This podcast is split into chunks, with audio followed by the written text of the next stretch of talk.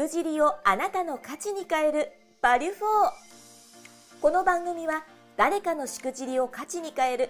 しくじり失敗にフォーカスを当てた音声チャンネルバリュフォーです。起業家2人が毎回業界問わず多様なゲスト経営者をご招待します。教科書に載らない過去のありえないしくじり体験や経験を一歩踏み出したいビジネスマンに向けて面白おかしく深掘りします。誰かのしくじり体験をあなたの成長の種に変え背中を押す世界初のしくじりにフォーカスを当てた音声チャンネルです今回のゲストは株式会社カミング代表取締役神崎弘樹社長です。神崎社長は主に VR 制作、SES 事業などを行っています。本題に行く前にゲストの簡単なプロフィールをご紹介させていただきます。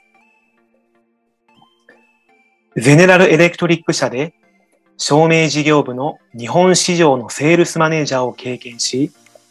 国内外ともに表彰を受賞。リーダー育成機関の最高峰であるクロトンビルプロジェクトマネジメントを終了。29歳でカミングを創業。他、20代では50名ほどのミュージカル団体の運営や脚本、作詞作曲、アレンジ、15名のビッグバンドを主催し、自らも演奏やアイリッシュタップダンスで出演。これ、神崎さん。はい。プロフィールを拝見させていただいたんですが、はい。前職で国内外ともどもですか？表彰結構受賞されてるんですね。そうですね。ちょっと個数覚えてないんですけど、確か2、3個、3個、2、3個ぐらいだったのかな。あ、そうなんですか。はい。ちなみに、こう、どんな賞というか、もしよければなんですけども。そうですね。えっと、まあ、営業やってたんで、基本的には、まあ、その、営業でいい成績を収めるともらえるんですけど、はい。あとテーマがちょっとそれぞれ違くて、多分変革をもたらすっていう意味で、こうチェンジっていうタイトルの、賞をもらったりとか、はい。ですかね。まあ、新しい売り方というか、新しい価値観を、まあ、気づいたよねとか、まあ、そういうのは表彰されましたかね。海外からトロフィーが送られてきたりするんですけど。すごいですよね。しかもこれ、世界的に有名な会社ですもんね。そうですね。はあ、ということはじゃああれなんですね。今回こういったじゃあ、あの、前職の話も踏まえて、創業の話も踏まえて、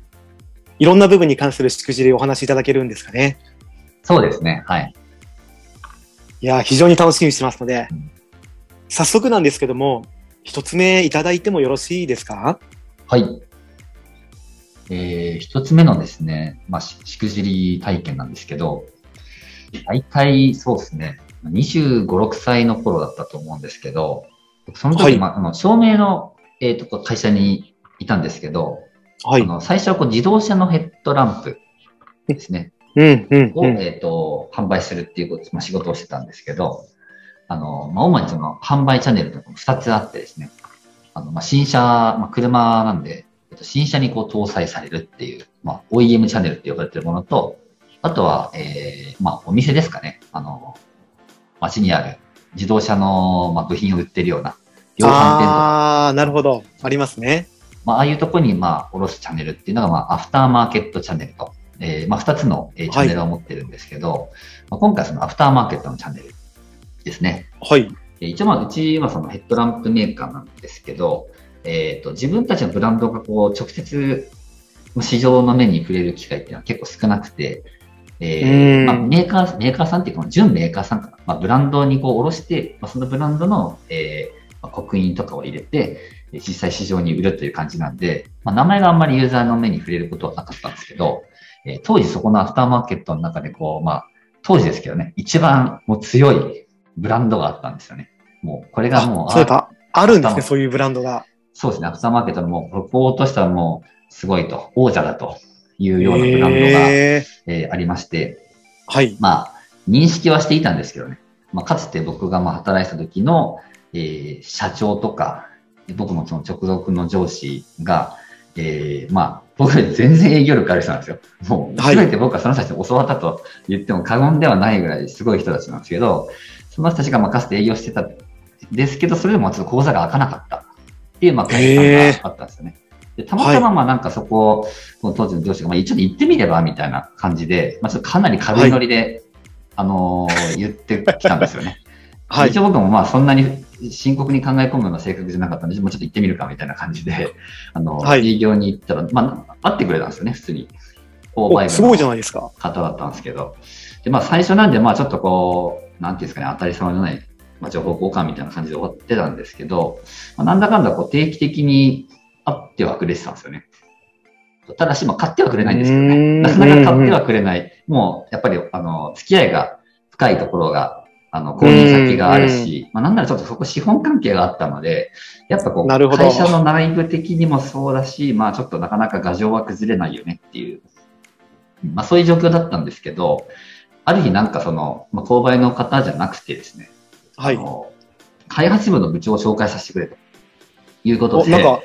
前進しましたね。いきなりこう、なんかすごい人。僕はもう、はいあの会社の中ではもう一番底辺というか、何のいやいやいやいや持ってないような感じで言ってたんですけど、まあ、相手のお客さんはその開発部の部長っていうことで、僕はいきなりすごい人出てくるんじゃないかなみたいな。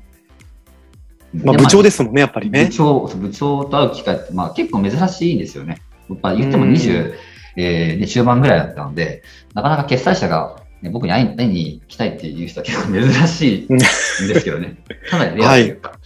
そうなんですけど、まあ、そこで、えっ、と、じゃあ部長を紹介します。まあ、ちょっといつもと違う打ち合わせ場所だったんですよ。だからね。こうあいつもはなんかなるほどロビーにあるちょっとテーブルと椅子みたいなとこだったんですけど、ありますよね、そういうとこってね。そうその時はちょっと応接室だったんですよね。すごいですね。やっぱ部長だからね、こそ部長だから。そうまあ、ただその部長がこう入ってきた瞬間が結構強烈的で、と言いますとまず、まあ、開発の部長っていうと、大体やっぱりインテリっぽい人とか、ちょっとマッドサイエンティストみたいな人が来るイメージがあったんですけど、うん。出てきたのがですね、まず、えー、金髪だったんですよね。で金髪で、はいえーまあ、スーツ着てるんですけど、その縦ストライプですね。ブラックのスーツにはい縦ストライプが入ってなて、るほど。はい。で、腕には金の、真っ金金のロレックスがついてるっていうですね、もうはいどこのホストだろうみたいな感じ。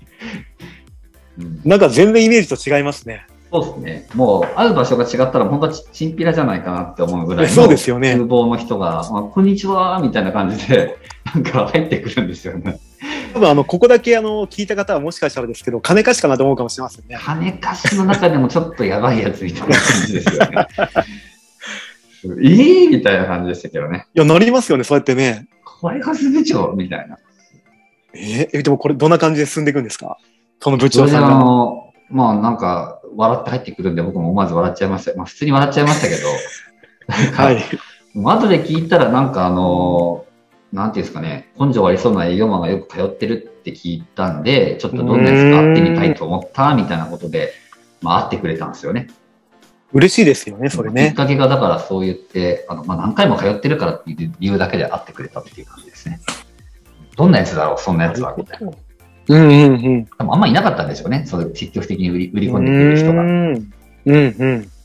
そう。まあでもちょうどそのタイミングも良くてですね。えっ、と、まあはいそこの、まあブランドさんも、まあずっと国産でやってたんですけど、えーちょっとやっぱり価格がね、高いと。うん、いうことは結構市場で、まあ市場っていうかまあお客さんからこう言われてたようで、ちょっとこう、うんうんあのーもう少しね、こう、販売を拡大していくっていう意味でも、ちょっとやっぱり仕入れも考えなきゃいけないと、ちょっと薄々やっぱ思っていたらしいんですよね。ほうほう。うんはい。で、うちその時、あのーまあ、ちょっととあるサプライヤーさん、まあ、ちょっと中国数の、えーメーカーさんだったんですけど、うえーん。そこの結構プロダクトが面白いなっていうふうにちょっと、まあ、社内で思っていたところもあったんで、じゃあここをちょっと、はい。あの、ガッチャンコしようと。要は中国の製品を、うん。えーまあ、要はうちのブランドで少し内容、まあ、品質を揉んで、この、えーマーケットの王者に売ろうと。そうすることによってもお客さんもこう、まあ、うちから買うことになるんで安心かなっていうところで、うん。そのうん。提案をこうしてったんですよね。はい。でかなりそれも、あの、会社の一大プロジェクトみたいな感じでもうお互い盛り上がってたんですよね。お客さんとっても結構盛り上がってるし、うちの社内でももうね、これ王者いけんじゃないかみたいな感じで、そうですよね。あの、売り上げも結構期待できたんで、かなりもう注目されていた。で実際はやっぱり、ね工場も中国なんで、あの、お客さんも連れてこう、中国の工場をこう視察してもらったりとか、おーあ、現地視察も行ったんですね。現地視察して、うんまあ、当当時あんまね、まあそうやってお酒飲んだりとか、そういう接待ってもちろん、あの、禁止されていたんですけど、まあ、まあなんていうの、まあ、今だからいいのかもしれませんけど、あの実際お酒もこう飲み行ったりとかですかね。うーん。当時あんま僕もお客さんとお酒を飲むっていう文化がなかったんで、あのかなりレアなことをしてたと思いますね。えー、すごいですね。カラオケもあんま好きじゃないけど、カラオケも一緒に行きましたし。あ歌うんですか、神崎さん？結構ドンちゃん。そう、僕はまあバンドやってたんで、あの、音楽は別にスタジオでやればいいじゃんっていう考えなんでなるほどありましたねそう、カラオケでうんいやいやいやいや歌うことはしないんですけど、うん。そう、その時はもう本当に、もうどんどん飲んで、どんどん飲ませて、どんどん歌ってみたいな感じで、ドンちゃんしてましたね。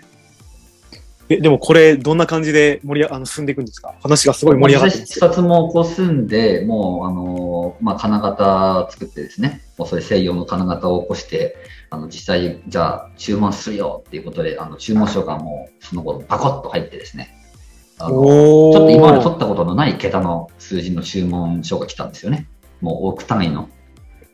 すごい、あの、成果ですね、神崎さん。そうです。その時あの、まあ、社長に上司が、まあ、外資系なんでいるんですよね。社長の上に上司がいるんですよ。まあ、ちょっと韓国人なんですけど、まあ、その韓国人がちょうど来日をしていて、あの、その注文書がちょうど、あの、あ手元にあったから、ちょっとその人に見せようと思って、こう見せたら、でおお、いいね、みたいな。これは年間のうんオーダーかみたいなことを僕に聞くんですよ。いや、これは違うと。あの、一発オーダーだと。おおまさに今、あの、エビサさんのようなリアクションでした。おおみたいな感じで。いや、すごいですね。あこれで一それがすごいですね。まあ、それが大体最終的には3発ぐらい来るっていう結果に、はいはい。かなりの売り上げが、えー上がってですね。そう、まあ、そこから、まあ、あの、市場にどんどんどんどんうちの製品がこう流通していはいったわけなんですけど、まあ、ここからですね、ちょっと、あの、が、なんていうんですかね、その波が崩れていったのがですね、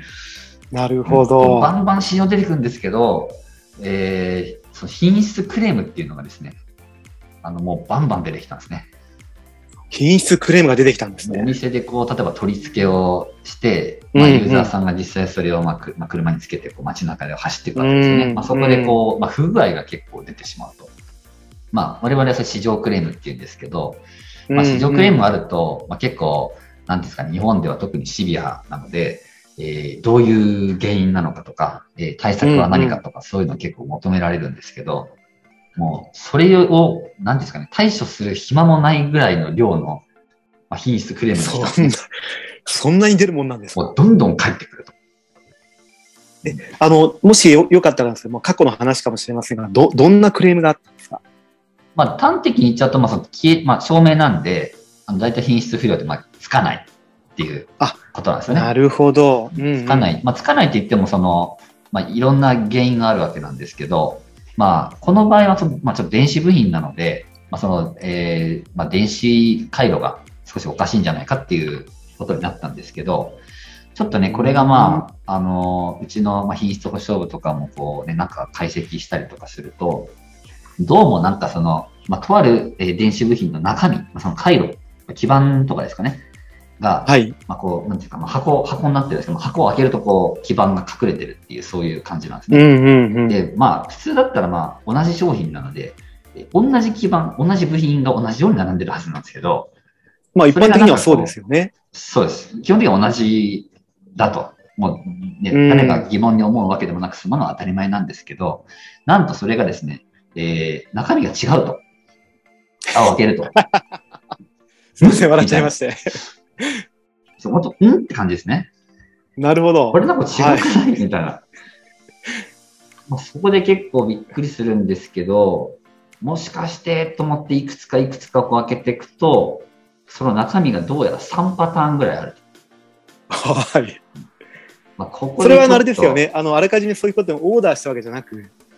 オーダーしてないですね。ああ、なるほどそ。のまあパターン1、パターン2みたいな感じで、こうね、あの、仕様を変えてオーダーしたんだったら、まあそれでいいんですけど、まあ基本的には同じ SKU、まあ同じ品番で、オーダーしてる中身は当然同じであるはずなんですけど、うまあどうやら。らそれが3パターンあると。はい。で、ここでちょっとまあ僕の顔が青ざめてくるわけですね。それまではこう、すごいどんちゃん、なんか騒ぎで、やったーみたいな、うんこう、大成功って感じだったんですけど、まあ、その分、あの、顔が青ざめていくと。うんうん。まあ、当然お客さんもわかりますので、なんか中身が違うことがですね。うんここでちょっとこう、なんていうんですか、少しギスギスし始めてくるわけですね。はい。うんまあ、誰が悪いんだと。うんまあ、なりますよね、これ、まあ正直。そう、まあ、これはね、結構大変。まあ、僕たちは営業だったんですけど、やっぱそこの、もののね、立ち上げっていうか、まあプロジェクトの立ち上げからやってるんで、まあ、ぶっちゃけその品質っていうか、その、電子回路のことなんて何もわかんないわけですよ。別に勉強もしてないし、あの、構造はわかるんですけどね。構造はわかるんですけど、どういう部品をどういうふうにこう搭載するとどうなるかっていうのは、もちろんちょっとわからないんで、あの、当然まあ工場側に任せてたりとか、まあ、品質省に相談したりっていうことになるんですけど、まあ、あの、問いつ、まあ、問い詰めるっていう言い方がいいのかあれわかりませんけど、工場側にまあ問い詰めると、まあ、まあ、この人日本側も良くなかったんですけど、やっぱりこう日本ってこうきプロジェクトが決まるとですね、あの、まあ、決まるまでは長いんです。検討するまでは長いんですけど、検ん。討が実際じゃあやるぞって決まった瞬間って、じゃあもう早く物持ってこいってなりますよね。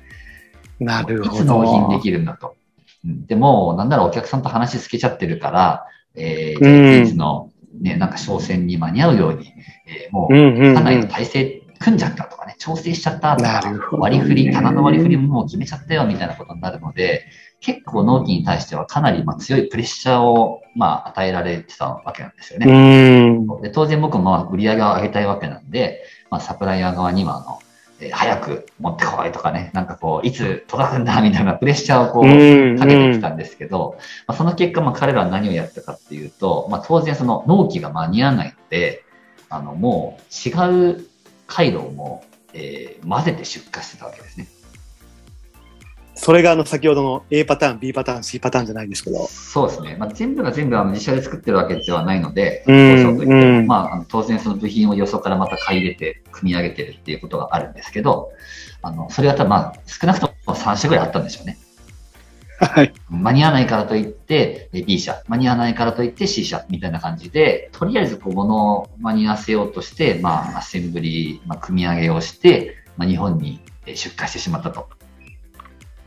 当然、まあ、そんな付け焼き場的にこう物を揃えたものなんで、あの、品質がこう担保されるわけもなく、まあ、ドカドカドカドカと、あの、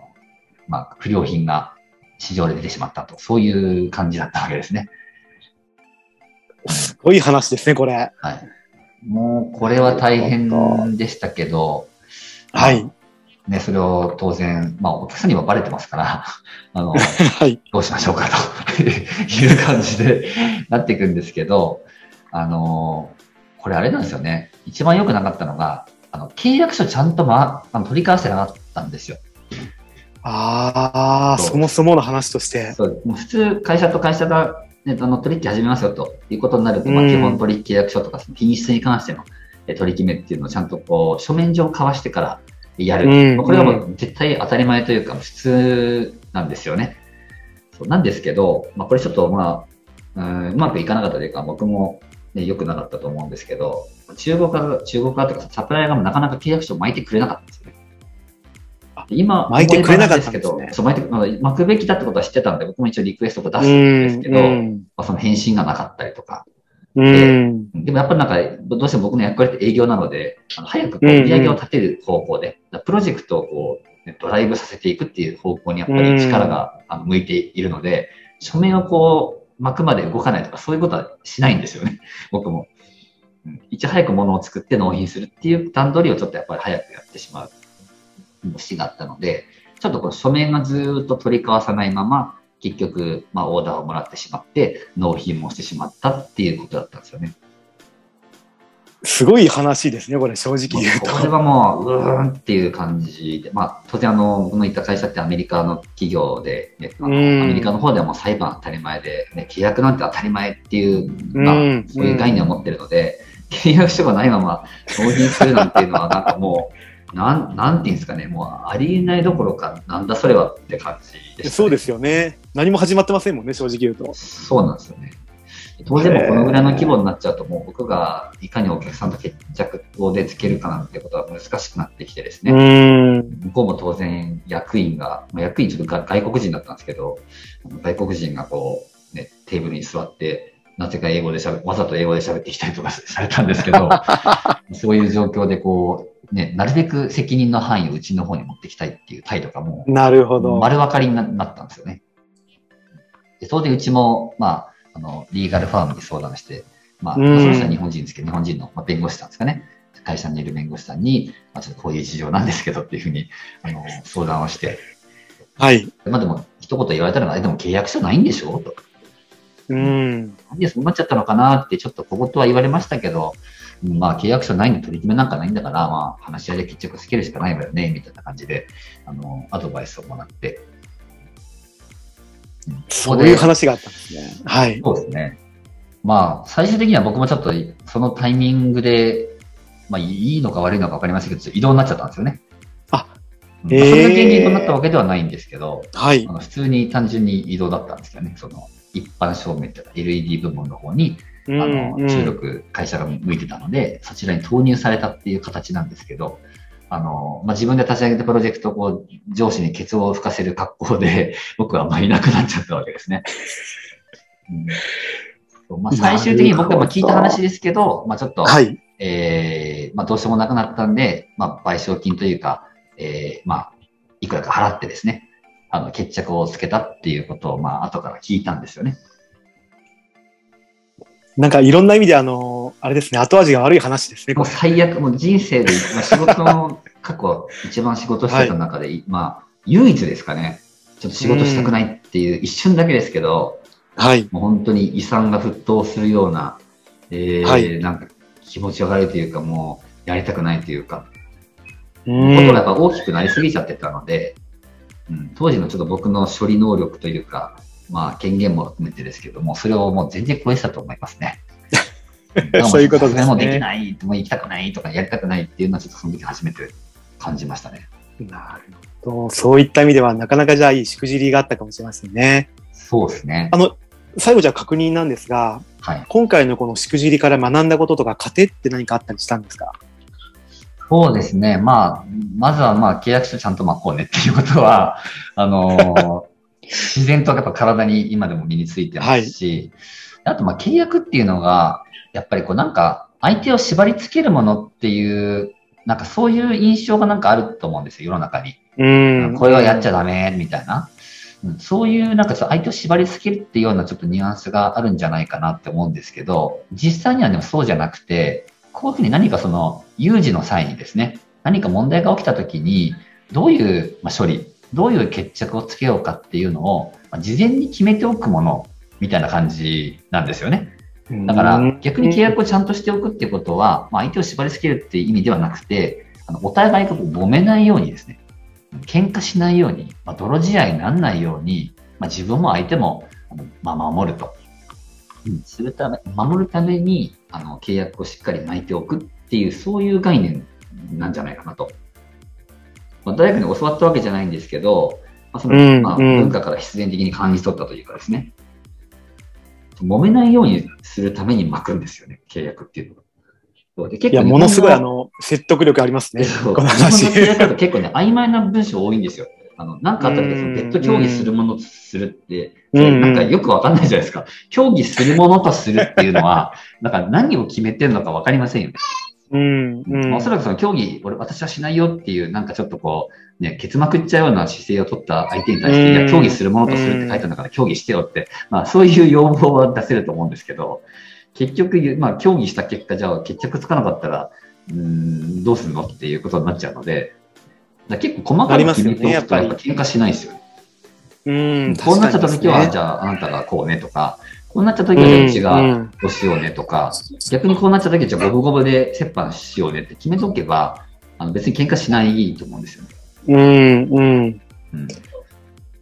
そういうことなんですね。そうですね。まあ結果やっぱそのね、もうドドロドロドロになってしまってですね、まあ、契約を巻いてまあ、最終的にはその賠償金を払って無理やり着地したかもしれないんですけど、やっぱその後ってやっぱ取引なくなっちゃうわけですよ。こんだけギトギトしたやり取りをした後なんで、やっぱお互い気持ちよくビジネスしようなんて気にはもう精神的には無理なんですよね。うん、うん。せっかくあそこまでこうね、良好な関係築いてね、まあ大きな売り上げも立ててお互いこう社運をかけてやろうっていう、まあそういう、あのね、一大プロジェクトで、ね、お互いこうすごいいい関係値も築けていたわけなんですけど、まあ、その取り決めをしっかりしなかったがために、まあ、その会社もね、あのギスギスしてしまったりとか、プロジェクトも当然なくなってしまいましたし、